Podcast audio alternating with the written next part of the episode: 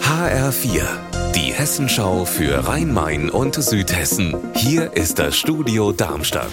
Mit Raphael Stübeck, guten Tag. In Sachen Windkraft geht es in Südhessen jetzt offenbar doch bald viel schneller voran, denn das Regierungspräsidium rüstet sich für eine regelrechte Flut an Bauanträgen für neue Windkraftanlagen.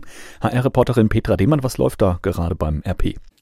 Da gibt's jetzt eine Projektgruppe, die an den Genehmigungsverfahren arbeitet. Das soll die Zeit vom Antrag bis zur Genehmigung verkürzen, denn es gibt viel zu tun.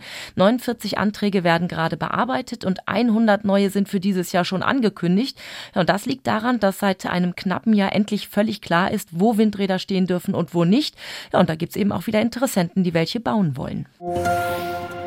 Begonnen hat er seine Karriere beim SKV Hähnlein im Landkreis Darmstadt-Dieburg und enden soll sie jetzt bald bei Eintracht Frankfurt. Im Trainingslager in Dubai hat Fußballprofi Sebastian Rode angekündigt, dass er seinen aktuellen Vertrag nicht mehr verlängern will weil sein Körper einfach nicht mehr mitspielt. Carsten Schellhorn aus der HR Sportredaktion. Das Knie ist durch Verletzungen vorgeschädigt, der Rücken tut weh. Rode absolviert wegen seiner Gesundheitsprobleme seit Monaten oft nur Teile der Trainingseinheiten oder der Spiele. Nach seinem Karriereende, spätestens 2024, kann sich Rode vorstellen, außerhalb des Platzes bei der Eintracht weiterzuarbeiten.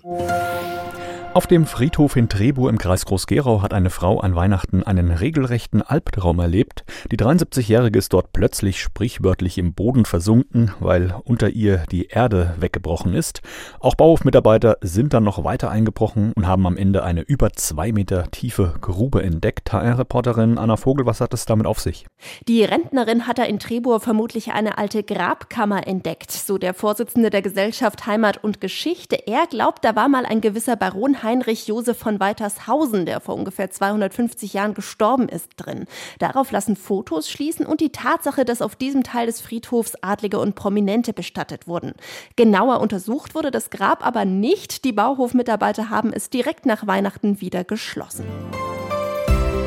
Unser Wetter in Rhein-Main und Südhessen. In Idstein-Ehrenbach im Rheingau-Taunus-Kreis sind es aktuell 6 Grad und in Fischbach-Talbillings im Landkreis Darmstadt-Dieburg 7 Grad. Dabei ist es weiter wechselhaft am Nachmittag mit vielen Wolken, wenig Sonne und vereinzelt auch Schauern. Ihr Wetter und alles, was bei Ihnen passiert, zuverlässig in der Hessenschau für Ihre Region und auf hessenschau.de.